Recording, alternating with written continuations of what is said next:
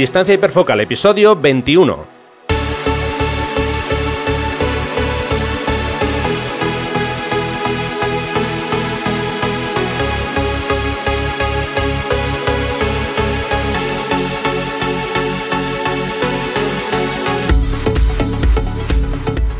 Hola, ¿qué tal? ¿Cómo estáis? Bienvenidos a un nuevo episodio de Distancia Hiperfocal, el podcast de fotografía de paisaje y viajes. Soy Rafa Irusta, fotógrafo especializado en fotografía de paisaje y un día más está conmigo Sandra Vallaure, fotógrafa, viajera y responsable del podcast Destinos Sifaca. Hola Sandra, ¿qué tal? ¿Cómo va todo? Todo va estupendamente, como siempre, no me puedo quejar. bien, bien, así me gusta. Venga, vamos a ir eh, comenzando poco a poco. Hoy nos vamos a dedicar a, daros un poquito de envidia. Os vamos a hablar de qué, destinos nos gustaría fotografiar, cuáles son esos lugares soñados que tenemos ahí en nuestra, en nuestra cabeza. Y también, como no, vamos a conocer a un nuevo fotógrafo que nos va a traer Sandra un poquito más tarde. Pero antes de empezar, quiero recordaros que imparto talleres de fotografía, tanto de grupo como talleres privados, en las costas de Asturias, Vizcaya y Cantabria. Estamos acabando ya la temporada, pero si os apetece acompañarme, eh, bueno, podéis venir conmigo y disfrutar de la fotografía de paisaje consultando las últimas plazas disponibles en rafairusta.com barra talleres. Repito, rafairusta.com barra talleres.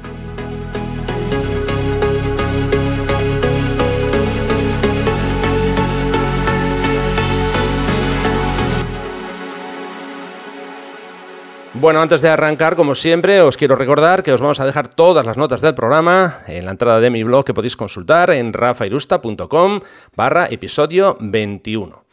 Eh, bueno, Sandra, como he dicho, íbamos a, dar un poquito de envidia, ya lo, ya lo sentimos. y vamos a hacer un pequeño ejercicio, vamos a dejar volar nuestra imaginación y vamos a abrir ese cajón de sueños fotográficos, más que de sueños, de lugares fotográficos eh, a los que nos gustaría ir a, bueno, pues eso, a pasar ahí unos días, a, sacar nuestra cámara y captar lo que, lo que veamos por allí. Así que si te parece, venga, vamos a empezar contigo, a ver qué nos cuentas. Tú has puesto el cronómetro, ¿no? Eh, sí, sí. Vale, no te, lo digo porque podríamos hacer siete u ocho episodios de, sobre esta temática. O sea, cuando me comentaste la temática del episodio de hoy, yo empecé a hacer una lista y me paré en siete. Siete destinos, porque digo, bueno, no voy a decir, no sé, vamos, de hecho no sé si me va a dar tiempo ni siquiera a hablar de los siete, de los siete destinos, pero bueno. Vamos a intentarlo, a ver. Eh, bueno, la verdad es que em, digamos que la lista que he elaborado la, hice así un poco sin, sin orden ni ningún tipo de, prioridad, sino que fueron más bien eh, nombres de países que me vinieron a la mente. Algunos los llevo teniendo en mente y llevan pendientes desde hace bastante tiempo. Otros son un poquito más, más nuevos porque de vez en cuando pues los, los voy cambiando porque si no me aburriría de tener siempre la misma lista. Em, pero el primero del que voy a hablar, que es Sudáfrica, es un, es un país al que llevo bastante tiempo queriendo ir. De hecho, eh, la primera vez que me planteé más o menos ir fue un poquito antes del Mundial, en 2010. Y claro, evidentemente, pues en ese momento no era, eh, no era el momento más adecuado porque bueno pues era un destino que se estaba poniendo bastante de moda y además lógicamente eh, como se acercaba el, mundial de fútbol pues era un destino donde el alojamiento se había puesto a unos precios estratosféricos no lo siguiente. Con lo cual bueno pues lo tuve que posponer y por desgracia pues lo, he pospuesto hasta hoy. O sea no, no, he conseguido ir. La verdad es que el continente africano es un continente que conozco mal eh, por no decir muy mal y es claramente el, digamos que la, zona del mundo donde por donde menos he, viajado. Pero sí que es verdad que bueno pues creo que Sudáfrica es un país que reúne muchas de las características que asociamos siempre pues un poco eso con, la parte más eh, meridional del continente eh, con todo el tema de sabanas fauna etcétera. Pero creo que también reúne pues una serie de mm, de atractivos que lo hacen bastante diferente a, otros países, ¿no? Eh, pues por ejemplo hay un par de ciudades que yo creo que son muy interesantes como son Ciudad del Cabo y, Johannesburgo y luego pues creo que tiene también otra serie de mm, digamos que de atractivos o de puntos eh, que lo hacen más, más especial. Eh, por un lado, yo creo que es un país muy seguro, o por lo menos eso es lo que, lo que he leído, eh, al ser una, una, mm, digamos que un país donde cohabitan de momento parece ser que bastante bien, pues eso, eh, gente de raza blanca con gente de raza negra y que más o menos los gobiernos se han mantenido con una cierta estabilidad, y lo digo entre comillas porque, bueno, en África nunca se sabe, pues eh, no deja de ser un país eso, que es bastante seguro y donde el hecho de viajar de forma independiente eh, es bastante fácil también, bastante más fácil que en, que en otros países. Entonces, bueno, pues claro, lógicamente las ganas de ir y las posibilidades fotográficas que ofrece Sudáfrica, pues son muy importantes. Y no solo por, como decía, eh, todo el tema de la fauna y parques nacionales de los que hemos oído hablar muchas veces, como puedan ser el, Kruger, por ejemplo, sino porque, bueno, pues a poco que bucees un poquito en algún blog de viajes, rápidamente te das cuenta de que Sudáfrica tiene bastantes más atractivos que, que lo que es, pues eso, la fauna, la sabana, etcétera. Sí, sí, muy, muy, cierto. Bueno, pues yo me voy a ir hasta otro lado del charco y me voy a ir a, Estados Unidos. Bueno, ya he estado dos veces, pero me apetece ir eh, como mínimo, como mínimo otras dos más. Digo como mínimo porque hay dos zonas que me gustaría conocer. Eh, por una parte voy a empezar por la, costa noroeste del, Pacífico, el estado de Washington y el estado de, Oregón. Eh, esas dos zonas le tengo bastante, bastantes ganas, ¿no? Nunca hemos estado por ahí y sí que me apetece un, montón visitar esa, esa zona. Eh, en fin, eh, esto es un viaje pensado un poquito a, largo plazo, no, no, va a ser algo, digamos, inmediato, porque está luchando ahí, está luchando con, con otra opción. A ver, eh, bueno, yo estuve en. Eh, bueno, cuando digo yo, hablo con Irache, o sea, de Irache también, porque estuve, estuve con Irache, obviamente, estuvimos los dos juntos y nos gustó muchísimo Canadá, la zona de las, de las rocosas canadienses, eh, Jasper y, y Banff principalmente. Pero bueno, es, a ver, esa es una parte, la parte norte de las rocosas que va bajando hacia ya hacia la, parte de Estados Unidos, se mete ahí en, la parte de Estados Unidos. Eh, bueno, está empezando a tocar eh, la zona de Montana y, Wyoming. A ver, Wyoming visitamos también un poco porque estuvimos en, el parque de Yellowstone. Pero bueno, como digo, a ver, tanto el estado de Idaho como el de Montana lo tenemos en el, en el disparadero. Y es, es como digo, una, una, especie de añadido que hemos hecho a otro proyecto que tenemos en mente, que es pasar un mes en, en las rocosas canadienses. Eh, a ver, lo ideal sería un mes en Canadá y bajar después y pasar otro mes en Estados Unidos, pero eso obviamente no, no, no va a poder Lo ideal sería no, no volver. o sea, no mientas. También es cierto. A ver, yo tengo que decir que, muchas veces me lo he planteado. Me, me encantaría eh, ser ciudadano canadiense y vivir en, en Canadá. A lo mejor en invierno crudo, crudo no tanto, pero bueno, eh, sería un Pues si a ti no te gusta el calor, ¿qué me estás contando? no, no, por supuesto que no. Hombre, el frío extremo... Entonces ya está, sí. Es que tú ya casi, casi tienes la hoja de arce ya tatuada ahí en el árbol. No, eh, tengo que reconocer que en efecto yo el calor lo, lo llevo bastante mal. ¿no? no sé si el frío en extremo lo podría soportar bien, eso ya no lo sé, porque nunca ha estado así a temperaturas de, mm, no sé, de, menos 30, menos 20 o incluso menos 45 que, que puede haber por esas, por esas zonas. ¿no? Pero bueno, eh, un poco como te digo, por hacer un pequeño resumen, eh, sería continuar esa esa pequeña exploración por la zona de las rocosas, bajando hacia los estados, en este caso de Idaho y de, Montana, incluso volver a tocar la zona de, Wyoming. ¿no? Eh, quizá no sean eh, lugares demasiado eh, conocidos, mm, o sea, conocidos digo, me refiero en plan icónicos, porque bueno, hay muchos, muchos parques por esa zona que digamos son parques menores, por decirlo, digamos así de forma coloquial, ¿no? Pero bueno, es una zona que, nos, gusta muchísimo. Ya digo que el viaje que hicimos a, las rocosas canadienses nos marcó mucho y sí tenemos claro que vamos a, volver un, como mínimo un mes seguro, otra vez a la zona de Banff y Jasper. Eh, no sé cuándo, pero vamos que lo vamos a hacer eso seguro, seguro. Mm, de eso no, nos cabe ninguna duda. Bueno, cuando vayas avísame por sí que pon tu mochila. ahora, que, ahora que Ryanair nos va a obligar a hacernos cada vez más pequeños para caber en sus aviones. Cierto, cierto. No pues sé, mira. No sé, van, a llegar a un punto que, no sé. en fin. Eh, esto, esto, de las políticas que llevan algunas líneas aéreas daría para, creo que para más de un episodio para más que nada para hacer una, eh, una crítica que eh, obviamente como ellos no nos van a escuchar no, no, no, serviría de mucho, ¿no? Pero bueno, por lo menos para el recurso del pataleo y el, y el desahogo. La verdad. Hombre, no hablaríamos mucho de fotografía, pero bueno. Eso seguro que no. bueno, vamos con otro de los destinos que, tienes en tu lista, a ver qué nos cuentas. Sí, a mí otro sitio al que me gustaría muchísimo ir sería eh, a Filipinas.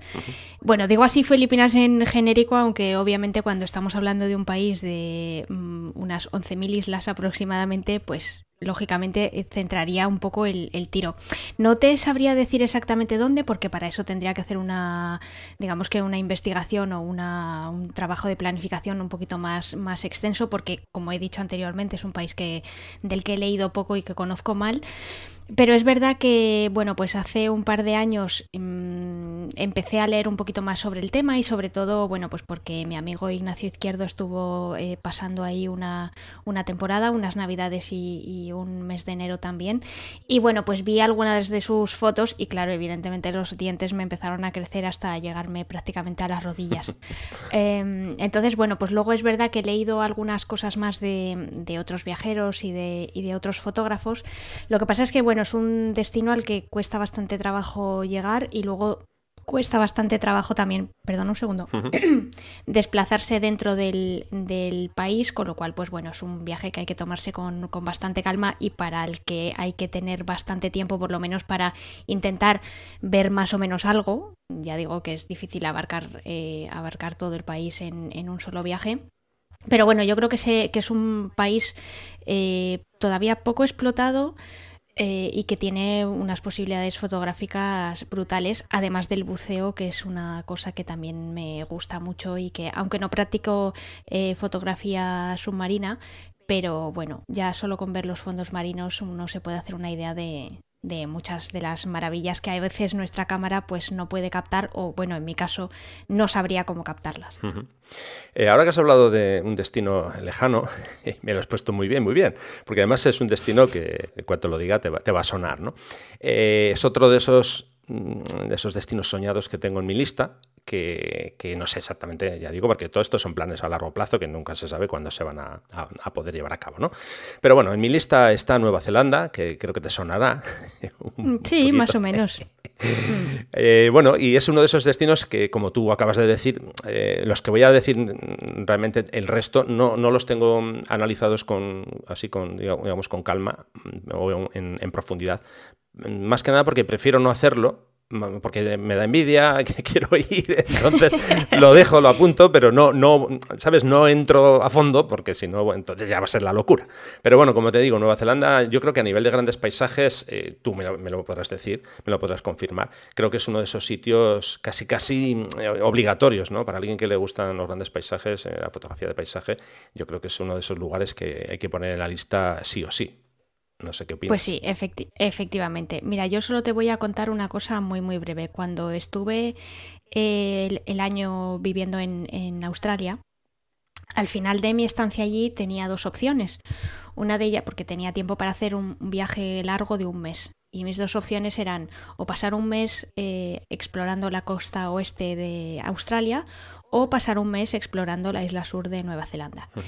Y al final, cuando llegó la hora de tomar la decisión, pues lo tuve muy claro y elegí eh, explorar la costa oeste de, de Australia porque pensaba Fíjate tú lo, lo, ignorante que era en, en, aquel momento.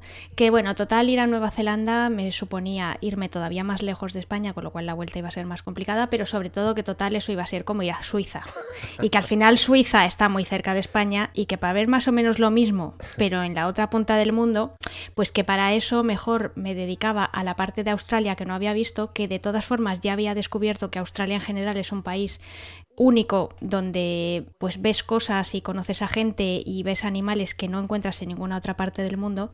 Y entonces total pues mejor explorar esa costa que además es la menos conocida porque bueno a Nueva Zelanda o ya iría o siempre tenía Suiza al lado y efectivamente pues cuando luego he ido a Nueva Zelanda no solo una sino dos veces eh, pues no, no tiene nada que ver con Suiza. Qué sorpresa me acabas de dar. Sí, spoiler. Bien, bien, bien, genial, genial. Bueno, pues nada, voy a mantener, ¿eh? voy a mantener Nueva Zelanda en la, lista, aunque pudiera ser parecido a, los paisajes de Hombre, además que piensa que siempre te puedo ayudar a organizar el viaje. Sí, claro. Eh, egoístamente hablando es un plus, sin duda. Claro, claro.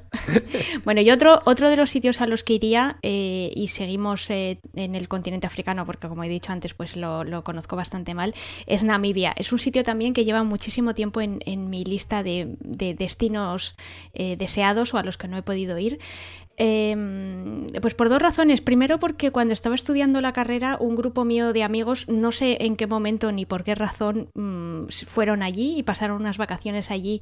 Y cuando volví y vi las fotos, que bueno, pues eran unas fotos eh, muy, muy amateur, evidentemente porque ninguno de ellos era fotógrafo ni mucho menos profesional. Eh, pero me aluciné, o sea, me quedé totalmente flipada de, pues eso, de que pudiera haber tanta diversidad y que, pudiera, y que pudiera ser un país tan poco africano, vamos a decirlo de esa, de esa forma. Y luego, por otro, por otro lado, em, porque también hace hace relativamente tiempo, pues hace como unos 8 o 7 años, estuve a punto de ir.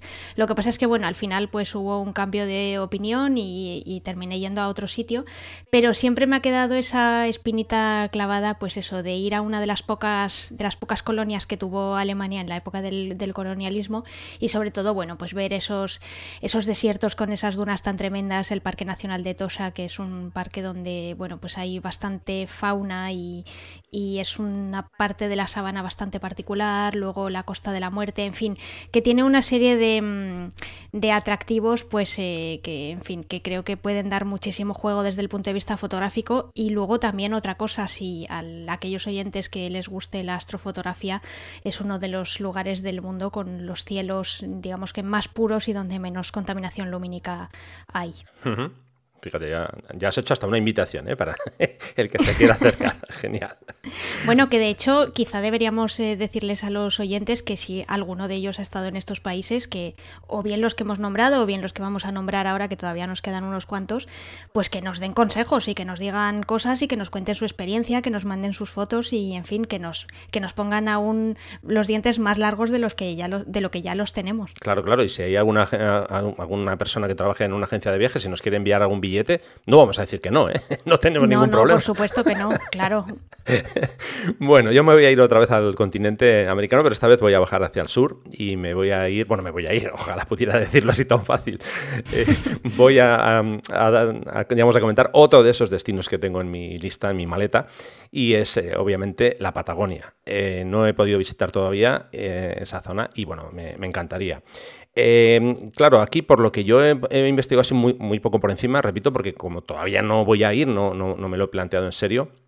Eh, claro, parece ser que la, la, época buena, o la que más me gustaría a mí, que sería en otoño, coincide más o menos con la época de Semana Santa, si no me fallan los cálculos. No, sé si. Sí, más o menos. Hombre, depende Sí, sí, más o menos. Lo que pasa es que, bueno, depende de, como ya sabes que Semana Santa son fechas que varían cada año. Sí, sí, sí bueno. pues depende. si quisieras ir, por ejemplo, el año que viene, mm, ya sería un poquito tarde, porque la Semana Santa del año que viene ya es bien entrado abril, hmm. con lo cual igual te interesaría más ir en marzo, por hmm. ejemplo. Claro, que es cuando yo estuve. Sí, sí, a, eso me refiero, que es entre los meses de marzo a abril. Eh, entonces, en mi caso, a nivel logístico, habría que hacer cambios en cuanto a, bueno, no en mi caso, sino más que nada en el caso de Irache, ¿no? Sus vacaciones y demás. Eh, entonces, por eso mm, quizá habrá que hacer un poquito de encaje de bolillos, pero bueno, no, no, es, no es nada excesivamente eh, problemático. Eh, bueno, ya digo, los, paisajes de, esa zona me parecen realmente espectaculares. Ahí sí que creo que tendré que darle caña al tema del, trekking, más, más de lo habitual. Eh, más que nada porque me apetece no quedarme, digamos, en los sitios cómodos, sino que venga, echar la mochila a la espalda y, moverme un poco más, ¿no? Pero bueno, yo creo que, sí, es uno de esos sitios que sin duda, sin duda, lo, tengo en la lista muy arriba y bueno, eh, vamos a ver cuándo se puede llevar a cabo el, viajecito en cuestión. Mm, es una zona más extensa de lo que parece porque, eh, bueno, pues no solo está la Patagonia argentina, sino que también está la chilena, que en mi opinión es más bonita la chilena que la argentina. Por favor, si hay algún argentino oyendo el podcast, que, que, no me asesine, es solo una impresión y una, digamos que una opinión de, de la parte que yo visité. Eh, y en cuanto al trekking, pues mira, Rafa, tienes de todo. O sea, hay, hay localizaciones que son bastante accesibles y luego hay otras donde evidentemente, pues mm, si quieres te puedes pegar un buen trekking de 8 horas. Eh, 8 horas me refiero ida y vuelta y, o incluso más largos. Eh, por ejemplo, en el Parque Nacional de las Torres del Paine, pues hay varios circuitos de. Hay un par de circuitos así que me vienen a la mente de varios días, incluso que te puedes ir quedando allí en cabañas, etcétera. O luego, bueno, si quieres ir un poquito más, eh, más al norte, pues también tienes, también tienes otras zonas muy, muy interesantes. Pero vamos, en general es una, es una región. Yo creo que te deja un poco sobrecogido, la verdad. Yo me sentí muy, muy, muy, muy pequeña cuando estuve ahí y me y me encantó. La verdad es que fue uno de mis primeros contactos con el mundo del trekking y de la fotografía de naturaleza y de paisaje y volví emocionada. Y de hecho siempre he tenido ganas de volver, pero bueno, pues queda ahí en el pendiente. Claro, a mí eh, una de las cosas que más me, preocupa de, alguno de estos lugares, este por ejemplo en concreto, ya sé que esto es algo que, está ahí y punto, ¿no? Y alguna vez creo que ya lo hemos hablado y, y bueno, lo hablaremos seguramente que más veces, es el, problema de la masificación, ¿no? de, la cantidad de gente que, con la que te puedes encontrar. Claro, sobre todo si vas en la época, vamos a decir, buena, porque todo el mundo considera que la época buena es la misma, claro, hay, una, coincidencia ahí, ¿no? Entonces eso es un poco lo, que más me, agobia. a ver, no, no porque me vayan a quitar mi sitio, no, no, no, me refiero a eso, ¿no? Digo porque, bueno, pues eh, es, lo, que, lo que sucede cuando eso, cuando vas a lugares que están ya muy, muy mediatizados, ¿no? Pero bueno, en fin, que tampoco es el fin del mundo y, hay que compartir los sitios con todo el mundo y bueno, si te toca con 250.000 personas en el mismo sitio a la misma hora, pues ya está, pues nos tocará convivir y ya está, sin más. Hombre, eso ya lo hemos hablado muchas veces, pero mm, ya quedan muy pocos sitios que no mm. estén, digamos que, entre comillas, masificados o donde eh, da igual la época del año en la que vayas, que siempre te vas a encontrar a gente, ¿no? O sea, yo creo que hoy en día ya, a menos que vayas a los estanes, o sea, yo que sé, eh, Kirguistán, Turmenistán, etcétera, etcétera, y algunos sitios mm, peligrosos, mm, pues eh, no que sé, yo que sé, Sudán del Sur y sitios donde haya realmente conflictos o algo así, pues el resto es un poco lo que... La suerte que tengas, porque hay veces que, oye, también te esperas que te vayas a encontrar con hordas de gente y luego resulta que no hay tanta gente. Y, luego un poco las fechas en las que vayas también. O sea que, bueno, es un poco todo relativo. Sí, es un poquito de eh, lotería. Bueno, vamos con otro, otro de, tus, de, tus marcas en la lista. Bueno, yo en este no me voy a extender mucho porque tú ya has contado bastante sobre él, que es Canadá. Eh, lógicamente, eh, a mí también me apetecería muchísimo ir a, las rocosas, mm, tanto a la parte que ya ha sido como a la que no hemos ido ninguno de los dos. Y luego, no solo las rocosas canadienses, sino que creo que Canadá pues tiene bastantes, bastantes atractivos que igual no son tan conocidos como las rocosas, pero yo que sé, pues a mí me encantaría explorar eh, zonas de Quebec, hay zonas de Newfoundland también de la, de la las cuales he visto fotos que son impresionantes, em, todo lo que son los alrededores de Vancouver. En fin, creo que es un país que tiene muchísimo que ofrecer, eh, un país además donde intuyo que tiene que ser muy muy fácil viajar. Eh, además tampoco hay mucha barrera con, con, el idioma, país de primer mundo. Y bueno, pues quizá lo que has dicho tú, ¿no? Que las condiciones climatológicas tienen que ser un poquito moderadas porque yo tampoco me veo viajando a menos 30. Pero, pero sí, es un, es un sitio al que me, me gustaría mucho ir, la verdad. Bueno, y eso, yo ya, os he comentado alguna vez, a, mí Canadá me parece un país fabuloso, la gente es súper amable, no digo que en otros países no hayan sido amables, ¿eh? pero vamos, yo la percepción que tengo eh, de ese viaje es que todo, todo, todo fue positivo, no, no, tengo nada negativo de decir, ah, pues es que nos pasó tal cosa o, esto no nos gustó, no, no, al revés, es que, no sé, en fin, que se nota que, que me gustó mucho el viaje, que siempre que hablo digo lo mismo. eh, ya que estabas con Canadá, eh, bueno, pues yo voy a hablar de otro de esos lugares que tengo marcado en mi libreta y es, eh, como no, Alaska. Alaska le tengo unas ganas. Ay, qué guay. Alaska le tengo unas ganas. Eh, bueno, pues eh, ahí, claro, ahí, por ejemplo, en Alaska, si vas en, época de frío, ahí sí que los menos 40, menos 30 puede ser algo bastante habitual. Pero, pero bueno, eh, obviamente mm, no, es, no sería lo más recomendable ir en época con, con, tanto frío, sobre todo porque, bueno, hay zonas que sí que se pueden recorrer fácilmente, pero luego hay otras que esas sí que me encantaría poder, digamos, investigar un poco más, que son zonas a las que solamente puedes llegar o bien en barco o con avioneta, en fin, eh, ese tipo de lugares así un poquito más, más escondidos, ¿no? Y bueno, es un, vamos, un, estado que me encantaría pasarme allí por lo menos, por lo menos un mes. Eh, eso sería, sería una, una, gozada, ¿no? Eh, ya digo que, en fin, lo tengo entre ceja y ceja ya desde hace mucho tiempo. Y bueno, vamos a eso, vamos a, dejarlo en los puestos más altos de la lista. Lo que pasa es que eh, me imagino que desplazarse por Alaska, vamos, que a mí no habría cosa que me gustaría más que coger un hidroavión. Eh, tiene que ser caro, ¿no? Sí.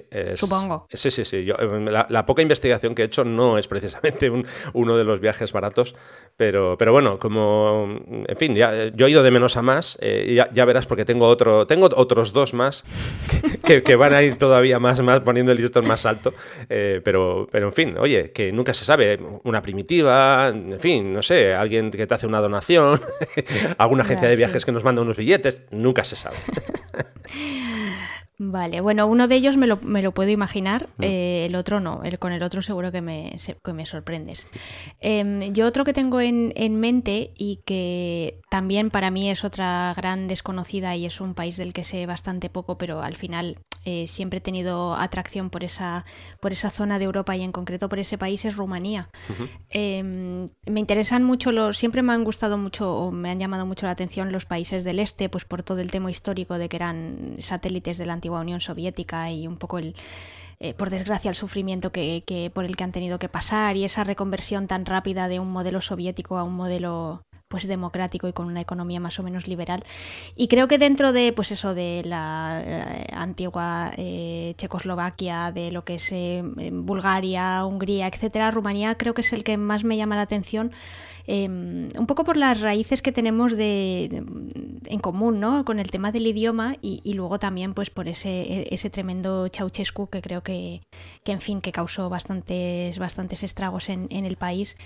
Y, bueno, pues tengo muchas, tengo muchas ganas de conocer Bucarest y luego también la parte quizá más rural de, de Rumanía donde presiento pero puede que me equivoque, ¿eh? no lo sé, que bueno, pues que todavía quedan cositas y, gentes y pueblecitos que, bueno, que a lo mejor todavía eso no está tan, tan masificado y puede, y puede que todavía conserve un poco de su, de su autenticidad. Estaba yo ahí agazapado justo para decirte eso mismo, la parte más, más rural, ¿no? Hay un fotógrafo, un fotógrafo que se llama eh, Mitchell Kanaskevich que bueno, tiene unos trabajos de esa zona que son realmente fabulosos. Eh, mm, trata todo ese tipo de, fotografía, de, digamos que recoge la cultura más, más antigua de una forma magistral, un, maestro. Y creo que es una, una elección muy, muy interesante, una propuesta muy interesante la que nos ofreces. Sí, precisamente fue por culpa de Mitchell por el que me, interesé por, por Rumanía y, fueron sus fotos las que bueno, pues me llamaron mucho la atención y me han hecho ponerlo así bastante arriba en, en mi lista. Genial, un buen, un buen lugar que has elegido. Bueno, pues a ver, yo me voy ya con mi penúltimo destino como he dicho, iba a ir de menos a más. Y, sería intentar eh, aprovechar el sol de medianoche y vivir una experiencia brutal de estar 24 horas pudiendo hacer fotos. Eh, no sé el cuerpo cómo se comportará en esas, en esas situaciones, pero bueno, en fin, sería cuestión de verlo. Y sería hacer un viaje por Groenlandia. Eh, Ay, qué guay. La zona de, Groenlandia me encanta. Eh, bueno, esos, mm, esas, esas zonas de, eh, de, los icebergs muy, muy tranquilos, dejándose llevar por, por las corrientes, bueno, es fabuloso, ¿no? Y ya digo, poder estar 24, bueno, obviamente 24 horas no vas a estar, porque tu cuerpo tiene que, descansar, ¿no? eso, no sé cómo, cómo se hace eso, digo, porque yo, por ejemplo, yo, no puedo dormir con antifaz. Bueno, no puedo, es que no, no, no, no, estoy acostumbrado, no me gusta, ¿no? Entonces no sé cómo, cómo se llevará eso, pero, pero bueno, es una, una experiencia que sí que me, me apetece mucho, vamos. Hombre, pues si no puedes dormir con antifaz, yo creo que de todas formas estas personas eh, pues tendrán unas cortinas relativamente tupidas y echas la cortina y a dormir, ¿no? No, sé, vamos. No, sé si tenemos algún si tenemos algún oyente que viva en pues eso, en eh, altas latitudes y que hmm. esté cerca del círculo polar ártico, pues que nos cuente si duerme con el sol de medianoche o no. te voy a contar un caso de un fotógrafo es un fotógrafo alemán, eh, no voy a decir el nombre, pero es un poco maniático eh, con el tema de la luz. Y cuando se va a un hotel, por ejemplo, él se lleva en su maleta un rollo de cinta americana y pone cinta americana en toda la parte de abajo de las puertas, en las ventanas, porque no, es que no, no quiere que entre ni un rayo de, sol, porque si no ya se desvela y no, no, puede dormir. O sea que fíjate tú. Qué barbaridad, o sea que tiene que aislar totalmente. Y eso todos los días y todas las noches. Claro, porque, porque, si no, no sale por la puerta, entre otras cosas, o no airea su habitación. Sí, sí. en, fin, No, yo, no llego a, tanto. Quiero decir que Dios, a ver, si me pongo a dormir, eh, duermo incluso con luz, ¿eh? que en ese sentido no, no tengo problema. Pero bueno, y si no, el cuerpo, mira, llegará un momento que dirá, oye, majo, que es que tengo que descansar y ya está. Claro. bueno, Llega un momento que al final caes. Es, eso es. Eh, tu turno. El penúltimo destino al que me gustaría ir, bueno, de esta breve lista que estamos haciendo en este, en este episodio, es un, es un destino, eh, entiendo que muy, muy, muy ambicioso primero por lo grande que es y porque yo creo que necesitaría varias vidas para eh, más o menos conocer un poco de todas sus, regiones y luego también porque actualmente no pasa por su mejor momento y evidentemente no estoy hablando de otro sitio que no sea Brasil, que es un país que siempre me ha parecido fascinante. Eh, por, por, muchísimas, muchísimas razones, pero sobre todo por su diversidad. Eh, porque un país donde tienes mm, desierto, selva, costa, en fin, creo que todos los, eh, mm, no sé, los microclimas y microsistemas y micro todo que te puedas imaginar, pues eh, reunidos en un, en un, en un único país, perdón, pues la verdad es que es un, es un sitio que siempre me ha llamado la atención. Y sobre todo porque cuando era pequeña, cuando era una niña, Em, pues a mi abuelo siempre le gustaba mucho contarme una anécdota que es, eh, eh, hay, un, hay un punto en el, en el Amazonas donde se cruzan dos ríos. El Río Negro y no sé, y no sé cuál otro, que me disculpen nuestros oyentes brasileños, eh, pero es, un momento en el que los ambos ríos, eh, digamos que discurren de forma paralela sin que las aguas se mezclen durante varios kilómetros. Y mi abuelo me contaba que eso es absolutamente impresionante y que cuando lo haces en barco es, mm, es tremendo, pero que cuando lo ves en avión, por, cuando lo sobrevuelas en, avioneta o incluso en, un avión comercial, pues es aún más espectacular. Y entonces, bueno, pues esa anécdota siempre se me quedó ahí y algún día pues me gustaría ir a, verlo y, a fotografiarlo. Aparte de otros muchos rincones de Brasil, evidentemente. Genial, genial. Muy bien, bueno, pues nada, yo voy a cerrar ya mi lista, eh, la, que hemos, preparado para hoy. Quedan muchas cosas mm, que no vamos a comentar aquí, pero bueno, eh, había que elegir. Y bueno, pues es un, destino que creo que los que me han escuchado en concreto en, tu podcast ya sabrán eh, a cuál me refiero. Y es obviamente una visita a la Antártida. Eh, creo que sería mi, top en cuanto a, los viajes, ¿no? el poder estar allí, poder conectar con, lo que mm, creo yo que, voy a ver allí, que voy a sentir allí. Antes tú decías que te sentiste muy pequeña en, en la Patagonia, ¿no?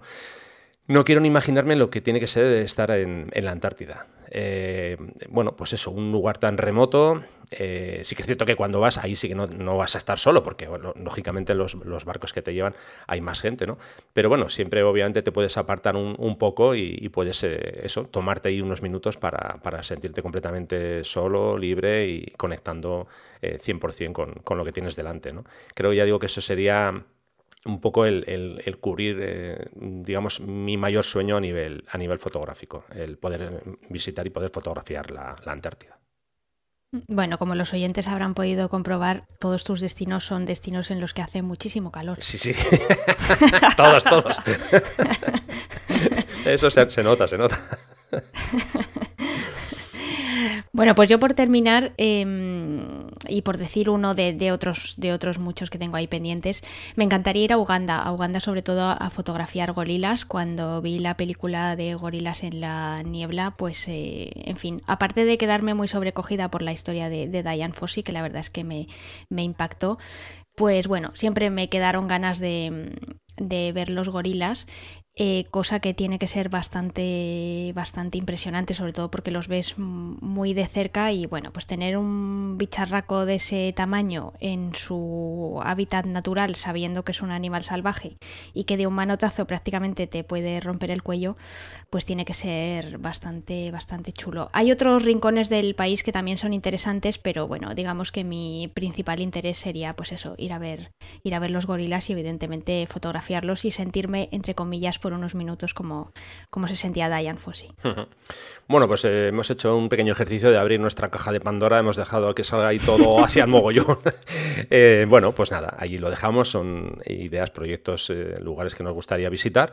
Y como has comentado tú, si hay alguno de los oyentes que, nos quieren dar alguna, alguna indicación, algún consejo sobre cualquiera de ellos, pues encantados los vamos a recibir, por supuesto que sí. Claro, que nos lo cuenten.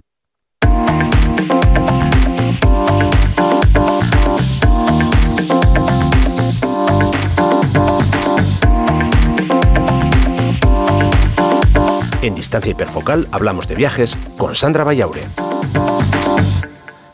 Bueno, en este caso ya vamos hablando de viajes un buen rato, pero vamos a continuar y esta vez, esta vez es tu turno para que nos cuentes a ver qué fotógrafo has elegido hoy.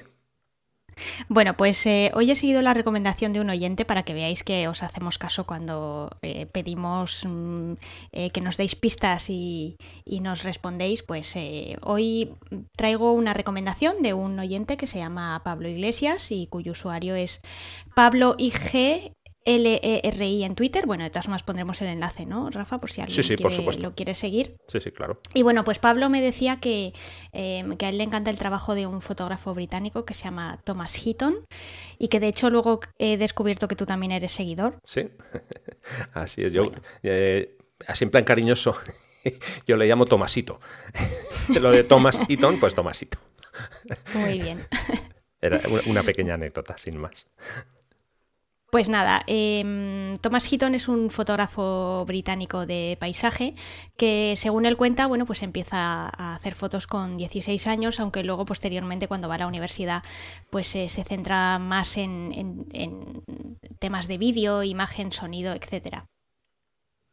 Se tira muchos años trabajando como cámara de vídeo, primero para una empresa y luego como autónomo, pero bueno, al final acaba el pobre bastante quemado porque eran un montón de horas, cobraba poco y, bueno, pues decide dejarlo todo y dedicarse por completo a la fotografía. Pero ¿qué pasa? Que al final pues eh, la cabra tira al monte y en 2014 decide abrir un, canal de YouTube en el que relata sus experiencias y sus viajes como fotógrafo, también pues muchas veces cuenta em, cómo ha hecho sus tomas o incluso pues eh, cómo va buscando sus localizaciones, etcétera. Y este, el hecho de, que se curra bastante los vídeos y la verdad es que están muy chulos, junto a su calidad como fotógrafo, pues la verdad es que le dan una, tremenda visibilidad y lo veréis cuando veáis pues los abonados que tiene en su canal de YouTube, los seguidores que tiene eh, tanto en Twitter como en Instagram, en fin, es un fotógrafo bastante popular y sorprendentemente eh, no sé cómo no lo había yo conocido hasta que no me lo recomendó Pablo. Si le echáis un vistazo a las imágenes, pues eh, lo primero que os llamará seguramente la atención es la importancia que le da Thomas a la composición y de hecho él mismo lo cuenta en numerosas ocasiones en muchas de las entrevistas que, me he leído pues para, prepararme esta, esta, sección. Él cuenta que siempre eh, lo que hace primero es buscar un sujeto interesante y que luego pues lógicamente como buen fotógrafo de paisaje pues trata de combinar la mejor luz trabajando la, mejor composición. Eh, usa recursos habituales como son el equilibrio, el contraste, Em, líneas para dirigir la mirada del, espectador, trabaja mucho el primer plano, el fondo, en fin. Eh, todos esos elementos de los que ya hemos hablado muchas veces y que ya sabéis que son importantes a la hora de, crear una imagen que pueda ser más o menos potente, ¿no? También os imaginaréis que siendo un fotógrafo de paisaje, pues Tomás le da mucha importancia a la luz y obviamente, eh, al igual que Rafa, pues no tiene reparo en, madrugar y, en trasnochar.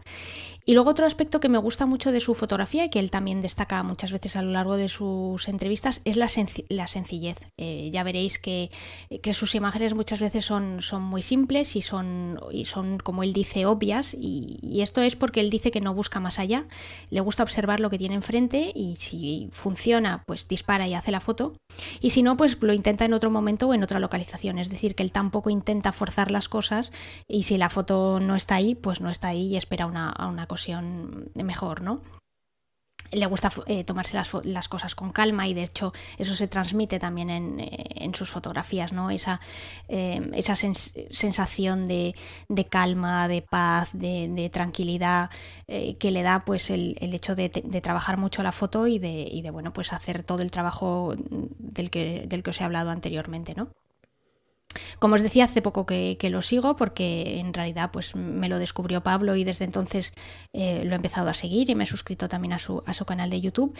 Y esto me ha llevado un poco a la conclusión de que, en, mi opinión, pero ya os digo que podéis, eh, podéis contradecirme si, si no estáis de acuerdo, yo creo que es mejor youtuber que fotógrafo. Lo que pasa es que, bueno, al final sus vídeos son tremendamente didácticos, explica un montón de cosas, además hay veces que incluso invita a otros fotógrafos y bueno, al final es una fuente de inspiración muy, muy grande, o por lo menos a mí me lo parece, y yo he aprendido un montón de cosas viendo sus vídeos y no solo sus fotos, con lo cual yo creo que es un fotógrafo multidisciplinar que muchas veces también viene bien porque hay veces que, que bueno, que tú ves las imágenes y puedes sacar una conclusión de ellas, pero a veces cuando te las cuentan y te explican un poquito qué es lo que hay detrás y llegas a conocer más a fondo el, el fotógrafo, pues siempre le puedes dar una vuelta de tuerca que yo puedo, yo creo que puede ser bastante interesante y sobre todo de la que se puede aprender bastante.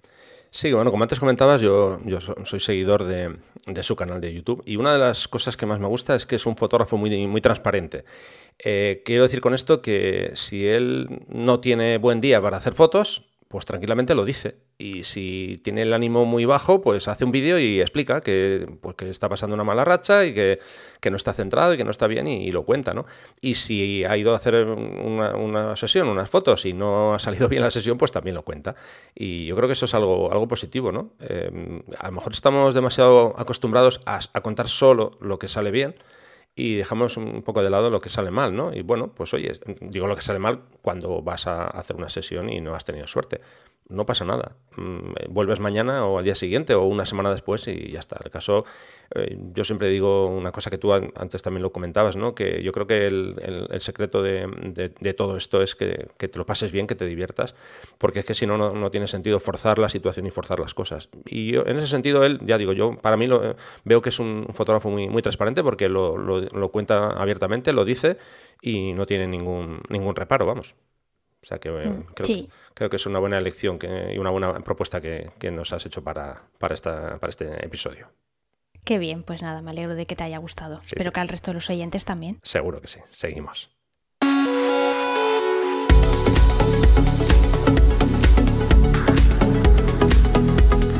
Bueno, decía yo seguimos, pero claro, seguimos ya con, la despedida, porque eh, el tiempo se nos acaba. Hoy hemos dado un pequeño repaso, además estamos agotados, tanto viajar, hemos ido eh, para un sitio, para otro, ay, estamos, estamos aquí como locos. Y sabiendo que Ryanair no nos va a dejar llevar casi nada en el avión con nosotros. eso encima, los que tenéis que sufrir habitualmente eh, los viajes con esta compañía lo, tenéis bastante mal, bastante mal. sí, la verdad es que sí. Bueno, pues nada, Sandra, que se ha pasado el tiempo volando, pero tenemos que despedirnos ya. Y tanto, vamos, a mí se me ha pasado volando y ya te he dicho que si ponías el cronómetro, porque yo podía haber estado hablando de, sitios en los que hacer fotos, pues una vida. Pero bueno, hasta aquí, hasta aquí hemos llegado. Tan solo decirles a los oyentes que bueno, que si quieren añadir algo o nos quieren comentar cualquier cosa sobre el tema de hoy, pues que lo pueden hacer en los comentarios del post que pondrás en tu blog o también a través de Twitter, eh, citándote a ti, arroba rafairusta, o citándome a mí, arroba vayausa, va 2 ls a u s a y en Instagram también te pueden hacer comentarios, ¿no? Eso es, sin ningún problema. Me pueden buscar eh, como Rafael Usta, porque siempre estoy con ese usuario y, sin ningún problema me, pueden eh, escribir también por ahí. Eh, bueno, yo por mi parte, nada, dar las gracias a, todos los que nos escucháis, por supuesto a todos los que os tomáis la molestia de, hacernos un comentario, una, crítica constructiva, a todos aquellos que estáis compartiendo el podcast con vuestros amigos y bueno, que eso al final nos, nos ayuda ¿no? a que esto llegue un poquito más lejos, que haya más gente que esté ahí cada 15 días con, con nosotros, que es un placer, que nos lo pasamos genial aquí con vosotros. Y, bueno, pues eh, lo dicho, que por mi parte poco más, Sandra. Muchas gracias por acompañarnos una semana más, por supuesto, y que en 15 días estamos otra vez juntos. ¿Pero viajando o grabando el podcast? Eh, bueno, mm, ojalá pudiéramos hacer las dos cosas, viajar y grabar el podcast. sería grabar el, podcast en movilidad, que estaría bien, mira, sería una novedad para nosotros. bueno, pues nada, lo dicho, muchas gracias Sandra, un abrazo y... A ti, Rafa, un abrazo, nos hablamos en 15 días. Eso es, y nada, a todos vosotros, muchas gracias por estar ahí, buenas fotos, muchas gracias por vuestro tiempo y hasta dentro de 15 días.